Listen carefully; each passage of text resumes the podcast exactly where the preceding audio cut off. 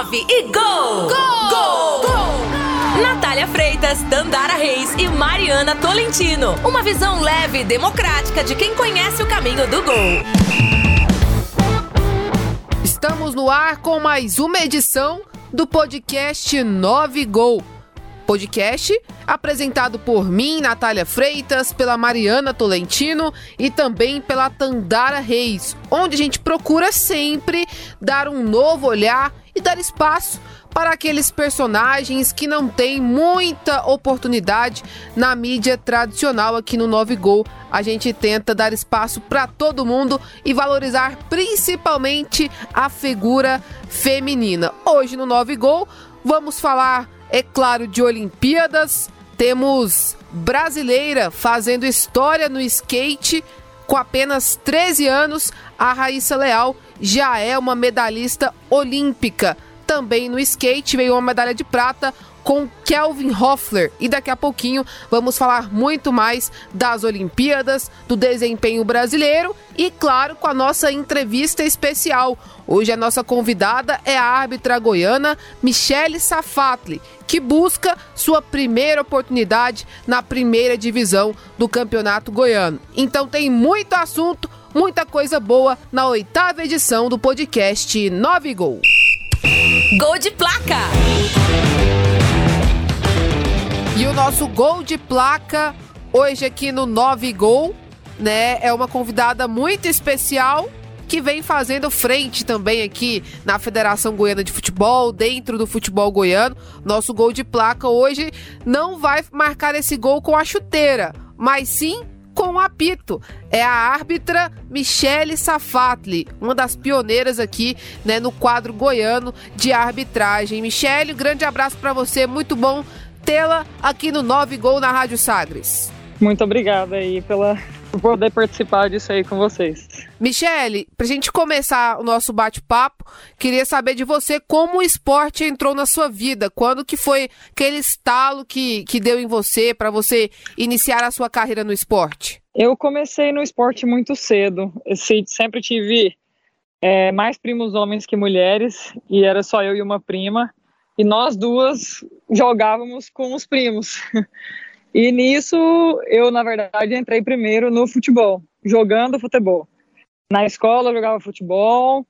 É, na, eu me recordo de na sétima, oitava série, meus pais me proibirem de jogar porque só tinha homem no recreio. E aí fiz de tudo para conseguir jogar.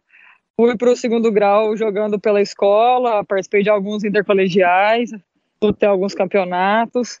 E aí eu continuei jogando, joguei por um período no, no Aliança e consegui uma bolsa de estudos para jogar futebol nos Estados Unidos. Aí eu morei fora um tempo, joguei futebol, me formei, é, joguei sem profissional nos Estados Unidos também, fiz teste profissional e aí acabou que o, o meu tempo de visto se expirou e aí eu retornei. E aí, com meu retorno, eu, eu, paralelo ao futebol, eu sempre corri, sempre fiz corrida de rua, gostei, sempre gostava, né? E gosto até hoje.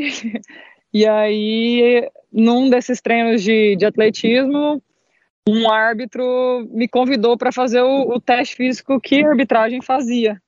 Ele treinava com o mesmo treinador que eu.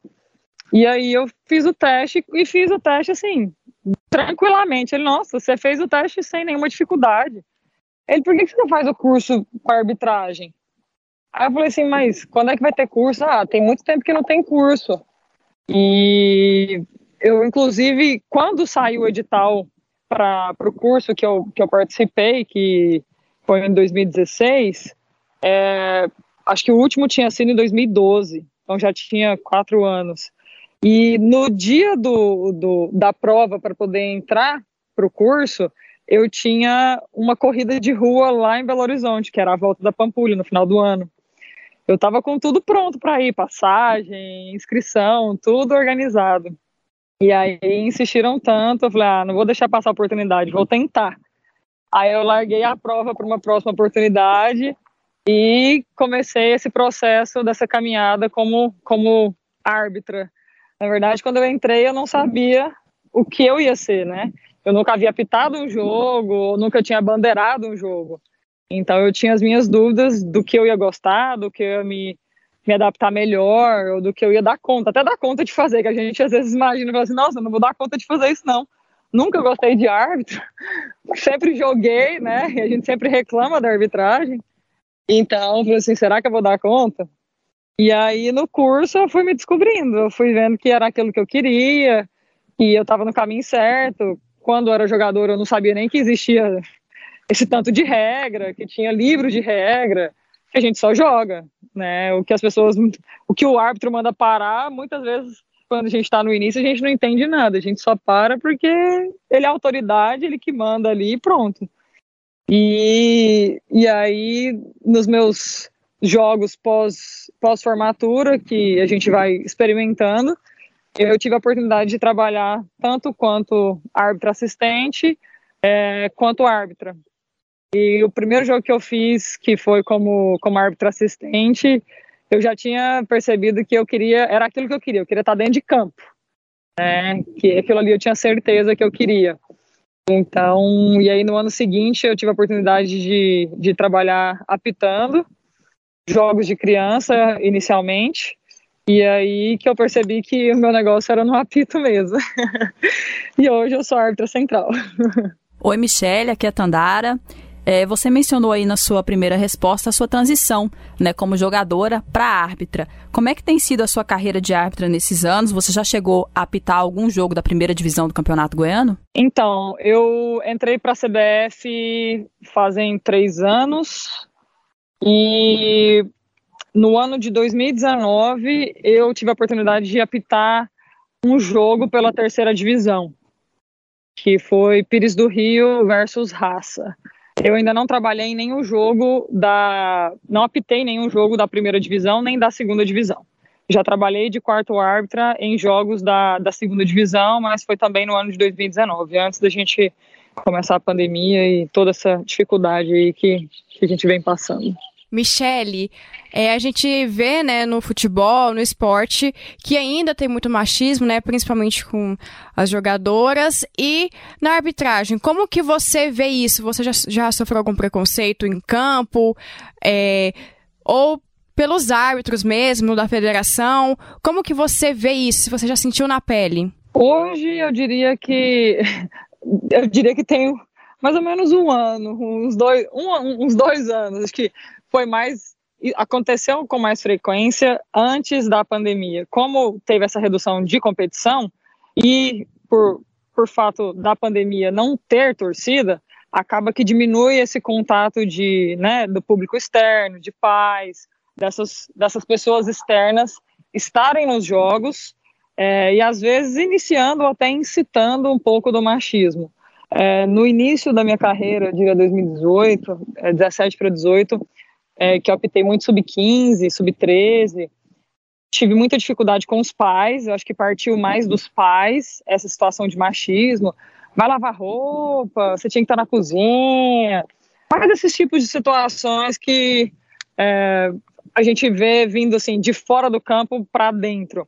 Acaba que dentro de campo, por jogadores, por, por comissão, é, por, pelos próprios árbitros e, e, e até pela federação, não, hoje eu sou muito bem aceita, é, eu diria principalmente pelo meu quadro regional, né, pela comissão também, tenho esse suporte por parte deles aí, esse apoio, e vem tentando buscar e galgar aí alguns, alguns lugares e, e buscar evoluir, crescer, aprender, ganhar mais experiência e estar tá sempre pronta para poder né, ter a capacidade de, de apitar qualquer jogo, apitar um, um clássico, né? Esse, esses, essas situações que requerem um pouco mais de, de, de treino, de postura, de, de domínio, eu diria, que muitas vezes acham que só o homem é capaz de ter. E hoje a gente vê isso claramente, né, com a, com a Edna Alves aí no, no nosso quadro internacional, representando o Brasil aí em quase todas as competições mundiais possíveis, eu diria, né, que ela está tendo grande, grandes oportunidades de, de mostrar o que, do que a mulher é capaz, do que a mulher dá conta, de onde ela consegue chegar, e que tudo que um homem consegue fazer, uma mulher também consegue fazer, principalmente dentro de campo, né? Então, acho que ela está aí quebrando barreiras para a gente e a tendência é a gente conseguir, é, aos pouquinhos, também conquistando os nossos lugares, né? Aí vem na Série D, vem Série C, vem Série B, e mais mulheres entrarem na Série A, né? Ganhar essa confiança da, da Comissão de Arbitragem também nacional, para ter mais mulheres também apitando e trabalhando na, na, na Série A. Michele, a gente é, não vê uma árbitra apitando a primeira divisão do Campeonato Goiano há muitos anos. O que, você acha que está faltando ainda para você conseguir ter essa oportunidade de é, trabalhar em um jogo da primeira divisão aqui no estado? Eu acredito que um pouco mais de experiência. Por mais que hoje eu estou indo para o meu quinto ano de arbitragem, se eu contar quantos jogos eu tenho na carreira, é muito pouco muito pouco que eu digo a questão de, de situações que podem acontecer dentro de campo. É, às vezes a resposta de um jogador, a atitude de um treinador, às vezes um fator externo né, de acontecer. Não que eu vá precisar por, passar por 500 jogos para poder tentar viver todas as situações possíveis para poder chegar no, numa, numa Série A da, né, da primeira divisão nossa aqui do, do estadual. Mas é, talvez eu acredito que um pouquinho mais de, de experiência e desses times grandes também me conhecerem já dentro da arbitragem, de ver né, que eu estou ali, que eu estou chegando e que logo mais eu vou trabalhar nesses jogos. É, esses times grandes já, já me vêm trabalhando nas bases, né, no 17, no 20, no, no aspirantes, né, que seria o sub-23, tenho pegado muitos jogos pela CBF, peguei no ano passado, é, tiveram vários jogos do, do Goiás e do Atlético. Esse ano estou pegando vários jogos do Atlético Sub-20, então acaba que o, o, meu rosto e o meu nome é visto, né, a minha arbitragem é vista, então acaba que eles começam a enxergar, opa, tá chegando uma mulher aí que também pode ser que ano que vem apite, pode ser que ano que vem a federação coloque ela e ela caia num jogo de um time grande, né? O que às vezes eu acho que alguns times têm medo. Ah, será que ela vai dar conta? Será que ela vai conseguir? Ela não vai pipocar? Ela aguenta pressão? Como é que vai ser? Então, acho que a segunda e a terceira divisão, juntamente com a pressão dessas divisões que também tem, porque tem, né, tem os times que sobem, os times que descem. Então, acho que é, é mais um preparo para eu conseguir chegar assim, bem dominante, bem tranquila para um jogo de, de primeira divisão. Michele, você mencionou aí as dificuldades que as mulheres têm para ingressar na arbitragem. Eu queria te perguntar sobre o teste físico, né? A CBF exige que as mulheres passem pelo mesmo teste físico que os homens passam. De alguma forma, você acredita que isso dificulta o ingresso das mulheres? Com certeza, com certeza isso dificulta é, esse ingresso das mulheres na arbitragem, eu diria até no quadro regional. É, nós temos, tínhamos algumas meninas que passavam no teste feminino, é, as mesmas acredito que podem trabalhar até o sub-17. É, já é alguma coisa melhor do que ficar sem apitar ou ficar sem bandeirar, obviamente, mas não, não vem tendo uma constância. Então, eu passo às vezes no início do ano, chega na, na, no teste físico do meio do ano, que é o habilitador para o segundo semestre, eu não tenho êxito. Então, fica, fica quebrado o ano daquela pessoa até para ela conseguir trabalhar e ter uma sequência de jogos, né? Conseguir evoluir, conseguir adquirir experiência. Então, hoje, acho que uma, uma das barreiras no, no quadro feminino é sim a, a parte física. E para trabalhar em jogos masculinos, né? Primeira divisão, segunda, é, segunda e terceira, e até no, no, entrar no quadro da, da CBF trabalhando, indo para a Série D e, e, as outras, e as outras competições, a CBF exige os jogos na primeira divisão do campeonato, além do teste físico masculino, né? Michele, você mencionou a Edna, né? E você tem contato com outras árbitras de outros estados do Brasil? Você sabe mais ou menos como funciona? Se elas também têm alguma dificuldade de apitar algum jogo importante de uma, de uma competição oficial? Como que é esse relacionamento com árbitras dos outros estados? Eu participo hoje de alguns grupos de pertencimento que, que criamos com, com a doutora Marta, que é a psicóloga da CBF, e eu tenho contato hoje com muita gente. Em 2019 eu tive a oportunidade de participar do curso RAP FIFA, e lá eu pude conhecer muitas meninas, né? Se eu não me engano, éramos 40 e tenho contato de todas, temos um grupo com todas. Hoje, é, os grupos que eu tenho, eu eu diria que semanalmente tenho contato com em torno de 10 a 15 meninas é, durante a semana, por conta desses grupos, de algumas atividades que a gente faz em comum, alguns trabalhos que a gente se junta para poder executar em prol da nossa melhora, em prol do estudo, em prol de, de, de da nossa própria evolução, né, do, do nosso autoconhecimento.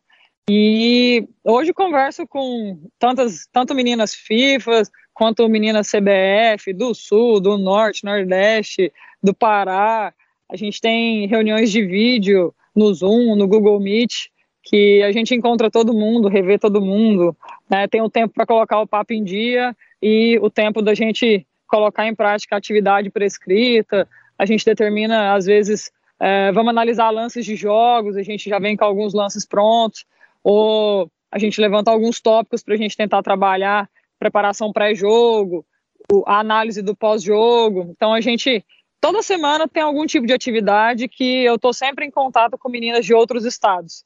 Outros estados eu também vejo essa dificuldade é, de trabalho, que assim poucas oportunidades também para as mulheres em, algum, em algumas competições, mas eu vejo que nos outros estados ainda tem mais oportunidades de trabalho do que hoje eu estou tendo é, quanto às competições regionais, né? Por conta de todo o processo da pandemia, os dois primeiros semestres, né, 2020 e 2021, as competições foram completamente reduzidas, só tivemos a primeira divisão.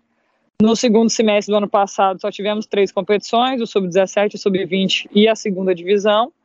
Então, a gente tem muita expectativa para que esse segundo semestre agora possa, possam ocorrer todas as previsões da, da federação, né? Que são mais, mais de cinco competições. E se realmente for acontecerem mais de cinco competições, vai ser, vai ser muito bom, vai ser muito jogo para. Não sei se tem muita gente ainda que vai estar tá apta e dedicada e focada e empenhada em querer fazer parte, em querer trabalhar. E acabou que assim, muito, quase ninguém vive de arbitragem, principalmente quando está sem jogos. Então, todo mundo tem um outro trabalho. Então, acaba que a arbitragem, para alguns, deixou de ser prioridade. E aí, quando chega perto de teste físico, chega perto de, de provas teóricas, acaba que muitas pessoas conseguem ainda se habilitar, mas outras não acabam não conseguindo. E aí ficam sem poder trabalhar, por exemplo, o restante do ano, entendeu? Michele, você deu um gancho muito importante, né, pra gente, que é uma discussão que não é de hoje, já vem há algum tempo, sobre a profissionalização dos árbitros, né? Você destacou muito bem aí nessa dificuldade que os profissionais da arbitragem passam quando não tem os jogos. Eu queria saber de você, o que, é que você acha sobre, sobre isso, se na sua visão é imprescindível que os árbitros sejam reconhecidos, sejam profissionalizados. Eu queria saber de você, além de árbitra, você tem outra profissão? Sim, além de árbitro, eu tenho outra profissão. Eu sou gerente administrativa de uma distribuidora de produtos alimentícios, chama Distribuidora Rosa de Ouro, e consigo ter uma flexibilidade de horários, porém eu preciso estar com o serviço em dia. Então, tudo que é que eu preciso cumprir, eu preciso conseguir entregar. Consigo trabalhar remotamente. Então, exemplo, eu tenho um jogo numa segunda-feira à tarde, eu consigo a liberação de saída, porém, ou eu entro mais cedo e pego meu horário de almoço, ou após o jogo eu ainda finalizo ou eu termino de pagar esse horário no decorrer da semana para não deixar pendente. E, com certeza, entregando também o serviço.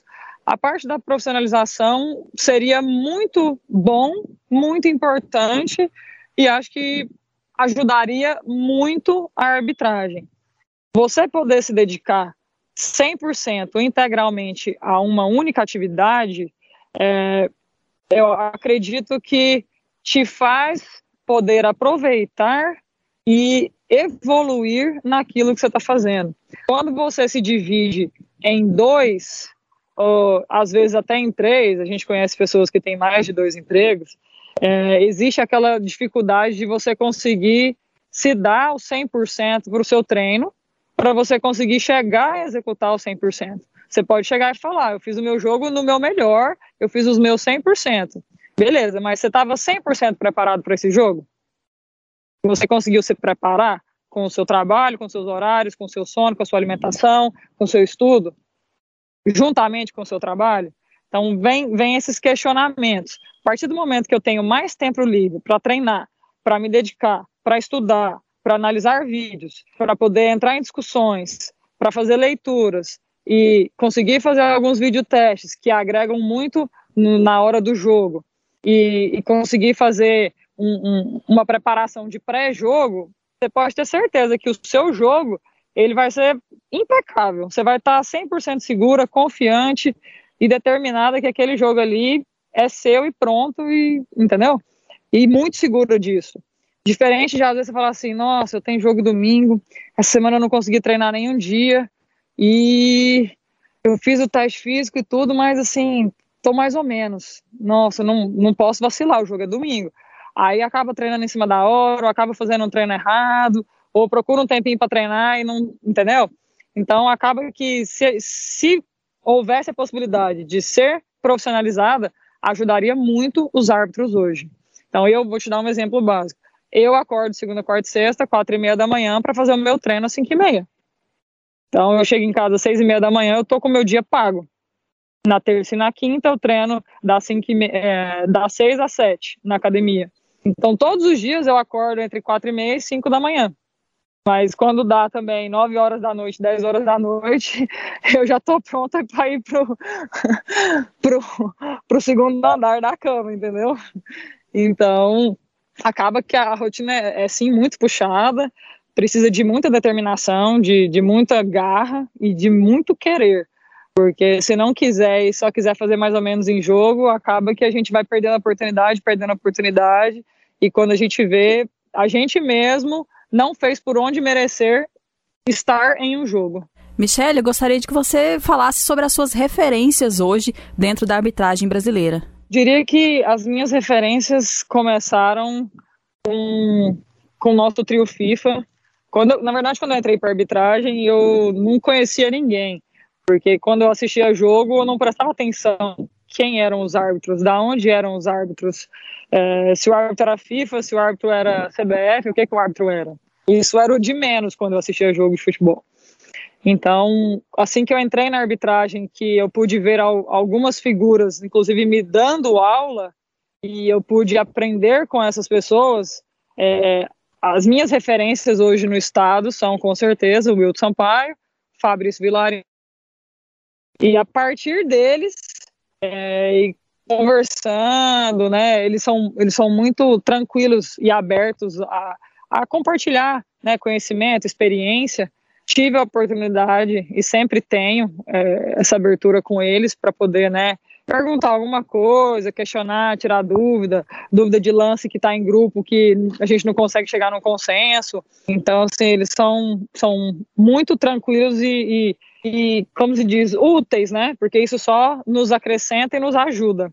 E essa ajuda, é, com certeza, é muito boa.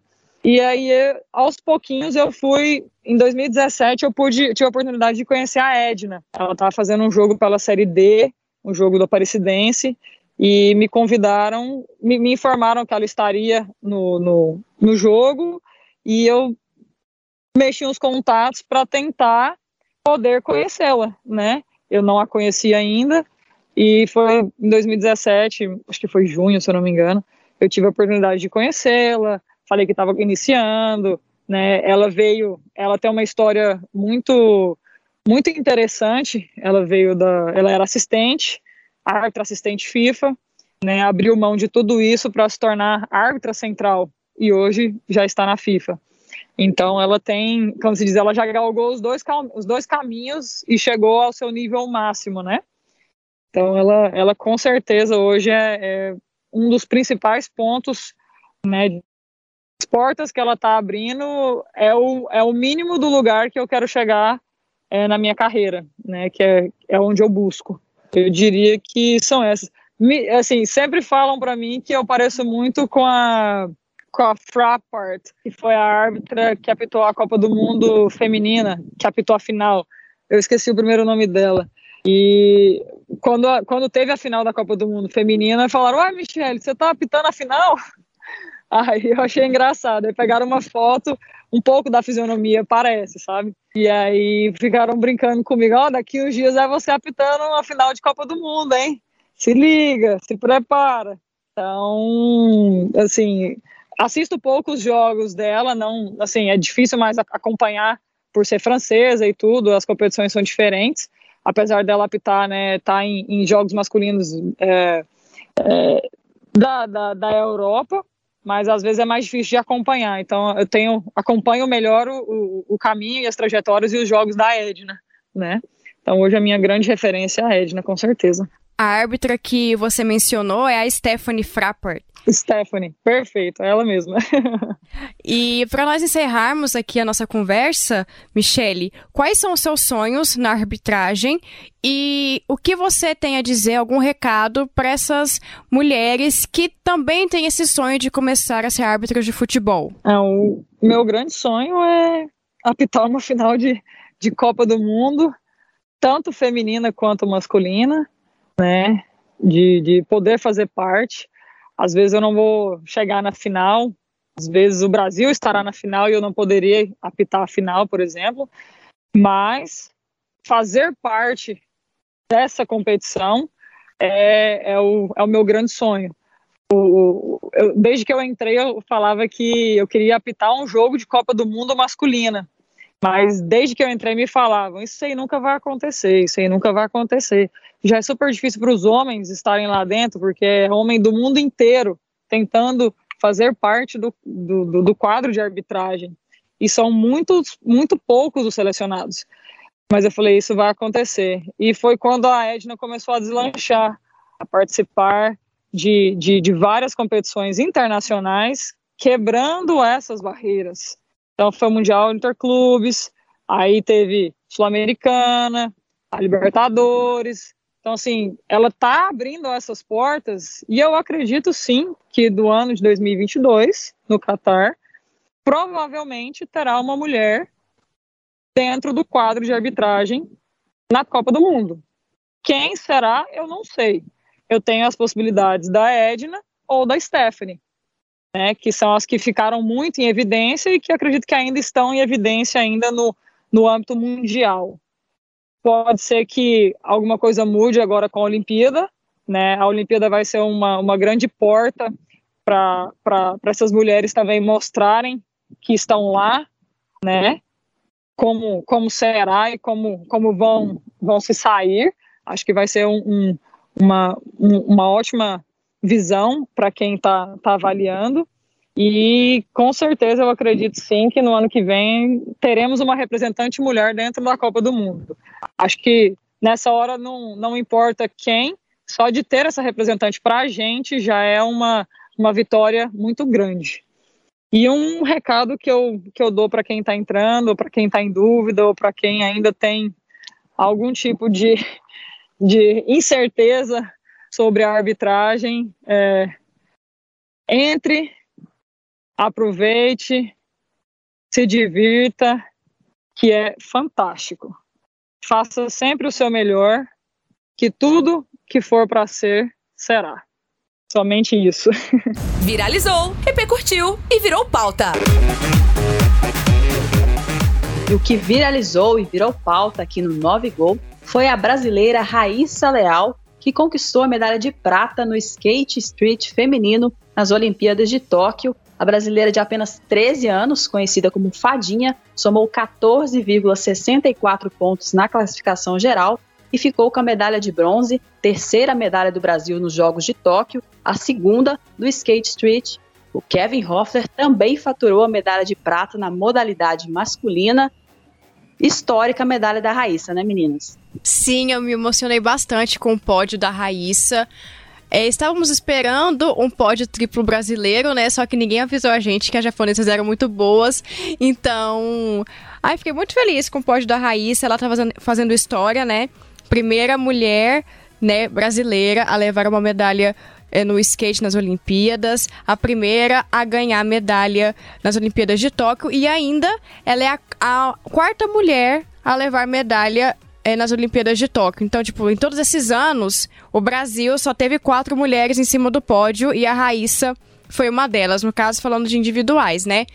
Então, a Raíssa, ela tava super solta na prova, dançando, fazendo dancinha com a amiga dela, filipina. Ela encarou as Olimpíadas como um interclasse do colégio. Foi, exatamente. e ela falou que quando chega numa final, ela fica muito mais tranquila do que na fase de classificação, porque ela não sabe se tá na final ou não. Então, quando ela chega, ela tá bem mais tranquila, se solta, diferente de muita gente, né? Porque aí na final que fica mais nervoso ainda. E eu não sei como que a gente viveu nas outras edições das Olimpíadas sem a modalidade do skate. Eu nunca fui assim fã de skate, não pratico skate, não acompanho skate, mas eu fiquei assim apaixonada pela modalidade, pela pela pontuação. Achei interessante a forma como os pontos são calculados, com as manobras. Fiquei encantada com skate nas Olimpíadas e ainda com esse bom desempenho, né, do, do, do time Brasil, tanto no feminino quanto no masculino, né? Então eu tô assim muito mais é, motivada e acredito que esperançosa, porque a Raíssa tem 13 anos, gente. Quantas Olimpíadas ela tem pela frente ainda? No mínimo umas 5. E na próxima ela ainda vai ser menor de idade. É, ela vai ter 17 anos nas Olimpíadas de Paris. Né? Então, a Raíssa tem muita medalha ainda para conquistar pelo Brasil. E a gente ainda tem outra competição de skate, né? Que ainda vai ter seis brasileiros competindo, que é a modalidade parque. E o Brasil é muito bom também. Eu não sei se são favoritos, mas igual era na no Street, né, com a Letícia Buffoni, também com a Pamela Rosa, a Pamela que estava competindo nessa final lesionada, ela não contou para ninguém, então ninguém sabia. Só depois que ela fez uma postagem no Instagram falando que mais uma vez ela competiu lesionada. Então, caso ela estivesse 100%, talvez teria uma outra medalha para o Brasil, né? Duas medalhas, porque ela é a primeira do ranking, a número um do mundo. O Brasil, só nessa competição feminina, tinha três atletas entre as quatro melhores do mundo. A Pamela, que era a primeira, a Raíssa, que era a segunda. Aí em terceiro vem a Aori Nishimura, que é a japonesa que também ficou fora do pódio. Ela ficou entre as últimas posições. Tinha muita expectativa em cima dela também. Tava todo mundo dizendo que ela era a possibilidade de tirar o trio brasileiro do pódio. E a Letícia Buffoni, que é a quarta mundial, que também não conseguiu se classificar para o pódio, né? Nem para a final, aliás. Exatamente, existia essa expectativa do Brasil ter até mesmo um pódio triplo, né? Mas acabou que a Letícia Buffoni não conseguiu se classificar. A Pamela, como você mencionou, competiu lesionada. A foto que ela postou é bem chocante, o pé dela estava muito inchado mas valeu pela medalha da Raíssa, a menina com 13 anos, a medalhista mais jovem, né, brasileira, conseguiu uma medalha nos Jogos Olímpicos e ela fez o Brasil parar e entrar madrugada dentro, torcendo por um esporte que a maioria acho que não acompanha. Eu mesmo não entendo tanto de skate, mas fiquei até de madrugada vendo ela competir e não sei vocês, mas eu torci para as outras crianças caírem. É, eu também, né? Nosso espírito olímpico parou ali quando tinha a Raíssa envolvida, né? A gente torcendo ali para as outras crianças caírem, crianças mesmo, porque, né, vale ressaltar que esse pódio do skate feminino teve o ouro da Momiji Nishia do Japão, que também tem 13 anos, a Raíssa com a prata, né, com 13 anos, e o bronze com a Nakayama, do Japão também, que tem 16 anos, né? Então são meninas mesmo, são crianças mesmo que vão ter muito, muita experiência olímpica ainda pela frente, né? E o que o que, que me chamou muita atenção, né? Como eu disse, eu não acompanhava muito skate, foi a relação da Raíssa com a própria Letícia Buffoni, né? Viralizou nas redes sociais uma matéria que o Globo Esporte fez com a Raíssa quando ela tinha 7 anos, que o sonho dela era conhecer a Letícia. E ela, vestida de fadinha ali, chorou bastante quando viu a Letícia Buffoni pela primeira vez. E hoje, né, ela estando, né, à frente da sua ídola dentro ali né, da pista do skate dentro das Olimpíadas. Mostra também assim o quanto é importante o papel do ídolo, né, para uma criança, incentivar a criança no esporte, né? O ídolo faz muita diferença e eu tenho certeza que a forma como a Letícia tratou a Raíssa lá no início, quando ela era apenas uma fã, fez muita diferença na sequência de carreira da Raíssa. Então, bem legal também essa relação entre as duas, entre a Raíssa e a Letícia Buffoni. E vale ressaltar que a intenção do Comitê Olímpico Internacional em colocar o skate e o surf também nas Olimpíadas é justamente trazer os jovens para os Jogos Olímpicos. E esse pódio representa muito, né? As três são muito jovens, tenho certeza que tem muita criança, muito adolescente vendo as Olimpíadas e com certeza sendo incentivado a praticar esporte e, quem sabe, também chegar às Olimpíadas. E mesmo se elas não estivessem no pódio, mesmo assim seria um pódio muito novo, né? Porque tinha competidoras de 19 anos, como a Aori, de 20. Então o skate é um esporte. É, ele não é novo, assim, a prática do skate não é tão nova, mas em competições assim é. Então ele sim é um, esporte que várias pessoas jovens praticam. Então, a cada vez mais nós vamos ver mais pessoas jovens praticando e nas Olimpíadas, né? Porque é, nas próximas na próxima semana que vai ter o parque, vai ter uma, uma skatista de 12 anos representando a Grã-Bretanha. Então, é uma outra menina, tipo, ela tem a idade da minha irmã, essa skatista. Então, é outra também que pode vir para conquistar o pódio, né? E falando também dessa relação entre as jogadoras, é muito normal no skate você ver a relação não só entre os skatistas do mesmo país, mas os skatistas que estão competindo pela mesma, pelo mesmo troféu, vamos dizer assim, né? Porque eu já acompanho o skate, deve ter uns três anos que eu sei de algumas competições. E no X Games, que é a competição principal da modalidade no mundo, né? Elas estão sempre na mesma competição, as skatistas. Então cria essa amizade mesmo, né? Como a gente pode ver com o Kelvin Hoffler e o peruano, a Raíssa com a Filipina também, que elas estavam dançando lá, já gravaram vários vídeos juntas. Então a gente vê essa interação não só com atletas do mesmo país, mas no skate a gente consegue ver muito bem com atletas de outros países que estão se rivalizando naquele momento da competição. Então é muito interessante, cada um dando força para o outro, torcendo, mesmo que você esteja tentando buscar o ouro, a prata, o bronze, você tá torcendo para aquela pessoa ir bem, porque você não quer ganhar pelo erro do outro, mas sim pelo seu próprio mérito. Mulheres na História. E no Mulheres na História de hoje, vamos falar de Stephanie Frappart. Ela que é árbitra FIFA, francesa de 37 anos e atualmente é o maior destaque da arbitragem feminina. Ela começou a apitar em 2011 no campeonato da terceira divisão francesa masculina e três anos depois se tornou a primeira mulher a arbitrar na segunda divisão. Já em 2015, trabalhou na Copa do Mundo de Futebol Feminino no Canadá. E apenas em 2019 que ela, prime... que ela apitou o primeiro jogo da Ligue 1 da França, se tornando também a primeira mulher a fazer tal é, ação, né? Frapar é pioneira em várias competições representando a arbitragem feminina, inclusive na Champions League de 2020, no confronto entre, entre Juventus e Dinamo Kiev, que gerou bastante repercussão. Em seu currículo, Stephanie Frappart também apitou a Supercopa da UEFA e a Liga Europa. Chegamos ao fim de mais uma edição do podcast 9 Gol, onde falamos, claro, sobre Olimpíadas, que é o assunto do momento. Tratamos aí sobre a conquista histórica da jovem Raíssa Leal, de 13 anos, com a prata no skate. E trouxemos também uma entrevista muito legal com a Michele Safatli, árbitra goiana, que sonha em apitar também na primeira divisão do campeonato estadual. Grande abraço para você, Mariana Tolentino. Um abraço, Natália, um abraço, Tandara.